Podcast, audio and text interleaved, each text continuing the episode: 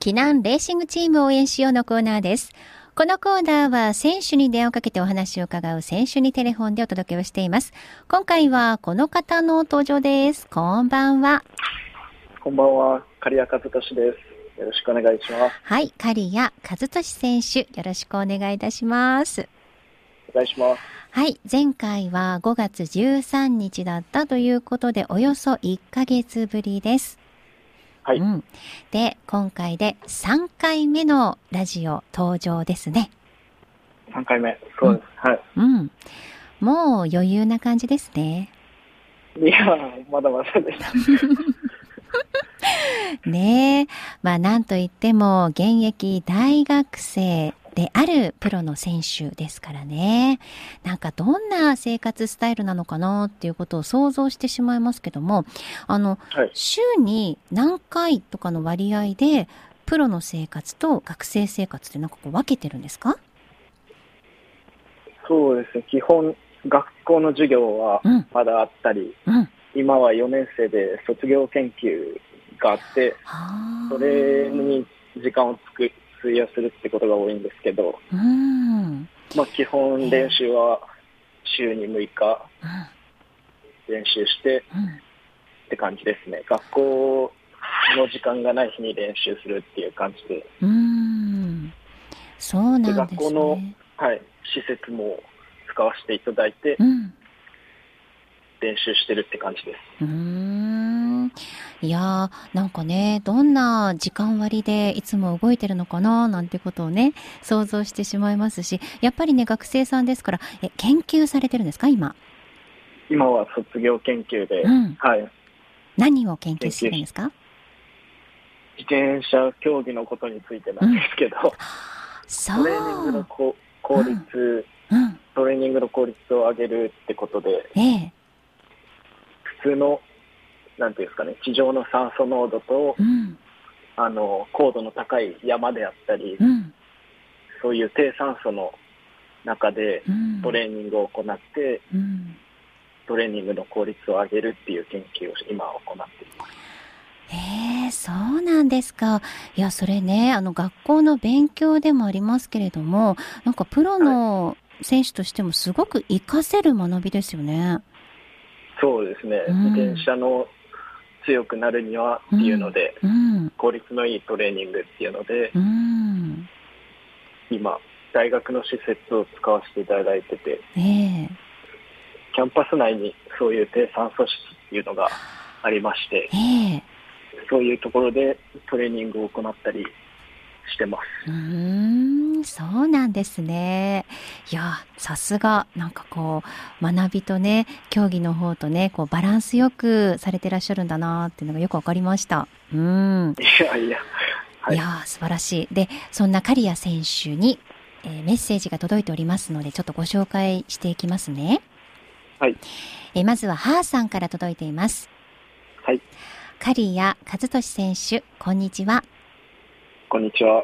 前回放送聞いてましたよ。チームやレースに真剣に向き合う姿勢がとても伝わってきました。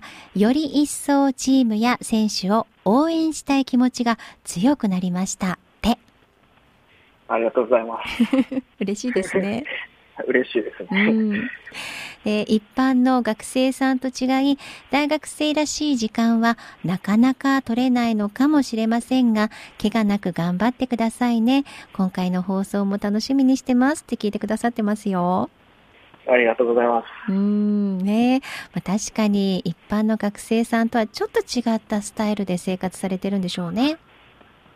そうですね。うん、でもまあ自分の生活も一般の学生の方は多分うん、また違う生活されてるんでうん、うん、自分は今の生活が好きでうん。やらさせてもらってるんでそこはあれですねなん ともはいそうですね。好きなことに精一杯頑張れるっていうのはいいことですよね。うーん。はい。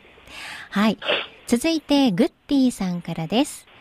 はい。えー、刈谷和俊選手へと。過酷な TOJ、お疲れ様でした。ありがとうございましたマルコス選手の欠場により TOJ に急遽参戦が決まりましたが、カリア選手はマルコス選手の欠場を聞いてどのような心境になりましたか俺にチャンス到来って感じでしたでしょうかって。そうですね、急遽待ってきたときには、うん連絡いただいたときには、うん。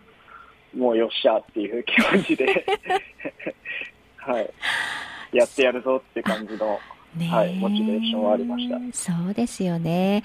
まあ、昨年の TOJ では、相模原のステージで2位でしたからね。うん、はいなんかそこでまた頑張れるぞっていう気持ち、やってやるぞっていう気持ちになりますよね。そうですね、うん大きな舞台に立たさせてもらえるってことは、うん、精一杯やることが、はい、そうですよ一ね。番のあれですね。はいはい。で、グッディさん続きです。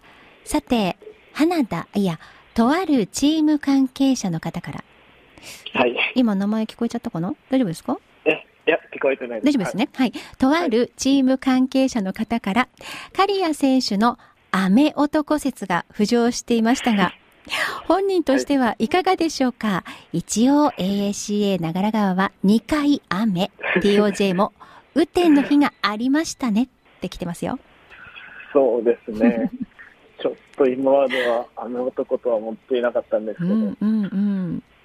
自分前回の6月の AACA カップがはい。あったんですけど、それは大学のレースとかぶっていて、ちええ。ょっと大学のレースうん。を優先して AACA には参加できなかったんですけど、はい。自分が行かなかった AACA ではうんしっかり晴れていたんで、 そう、めちゃめちゃいい天気だった。そうですね、ちょっと雨男なのかもしれない ですね。ちょっと心外ですけれどもね。あの、私も ね、結構雨女って言われるんですよ。はい、うん、ちょっと悲しいですよね。そうですね、ちょっと気持ちはう上がっん、ちゃいます。ね、心は晴れてるのにね、外は雨っていうね、なぜはいっていう話ですから、 まあ、この説は徐々にね、取っ払っていきましょう。 そうですね。はい。走り走りでうん。熱い走りをしてってことですね。そうそう、暑い走りでね。うん。はいで、グッディさん、だんだんと暑い季節になり、ベテラン選手の体力が厳しくなってくる時こそ、若い力の出番だと思っております。まだまだシーズン長いですが、今後の活躍を期待してますといただきました。ありがとうございます。ね、嬉しいですね。頑張りましょう、若さで。うん。さあ、続いては、美奈子さんからです。はい。刈谷さん。はい。 TOJ お疲れ様でした。ありがとうございました。 4日間のステージレース、なかなか連日のレースだとコンディションも大変だったと思いますが、憧れのトマさんと走れたり、大好きな TOJ で走れたことは嬉しいですよね。TOJ を振り返り、何か印象に残っていることはありますかって。そうですね、うん選手の方々と一緒に4日間うん。走り抜くってことで、うんいろいろ経験したことない、うん今までのステージレースはあったんですけど、ええ。またレベルの高いって言ったらあれあれですけど、うんね皆、さんプロ1年目ですもんね、プロ1年目としてのステージレースの参戦でしたから、はうんい、いろいろ教えてもらいながらうん走りました。ねそうですね、印象としてはえ。、うん。レース中、先輩に教えてもらって、それをレースでた、そのレース中に教えてもらいながら、うん。レース中に試していくっていう、そういうレース後に教えてもらうこともあったんですけど、ええ。聞いたことをすぐに行動で試してみるっていううん。ことが一番印象的でしたね。うん。そうでです、ね。きなかったこと。も、レースでもう一度チャレンジするっていうことで、うん。いろいろ濃い4日間って感じでしたね。そうですね。その4日間を振り返りながら、ちょっとメモっておくなんていう行動も大事ですよね。きっとね。はい、うん。じゃあ次に生かそうと思えたポイントもたくさんあったってことですね。はい、わかりました。よかったです。で、美奈子さん、今年も後半になりました。残るレースも頑張ってくださいね。えーそして、いなべ FM の駐車場のアジサイ、今、見頃ですよ。私もスタンプラリーがてら見てきました。ではではということでね。このいなべ FM があります北西町阿劇周辺の、えーこの、えー、アジサイが咲いている景色っていうのをまだ、刈谷さんは見たことがない。見たことないで すね。またお邪魔させていただきます。ね、またいつか、えー来ていただけたらなと思ってますのでよろしくお願いしますね。はい。はい。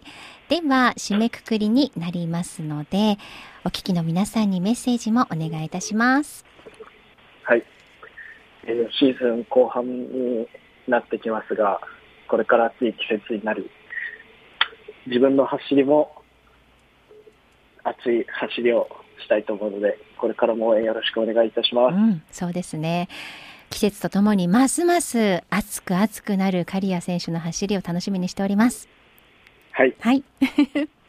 ということで、今日は刈谷和俊選手にお話を伺いました。ありがとうございました。ありがとうございました。以上、避難レーシングチームを応援しようのコーナーでした。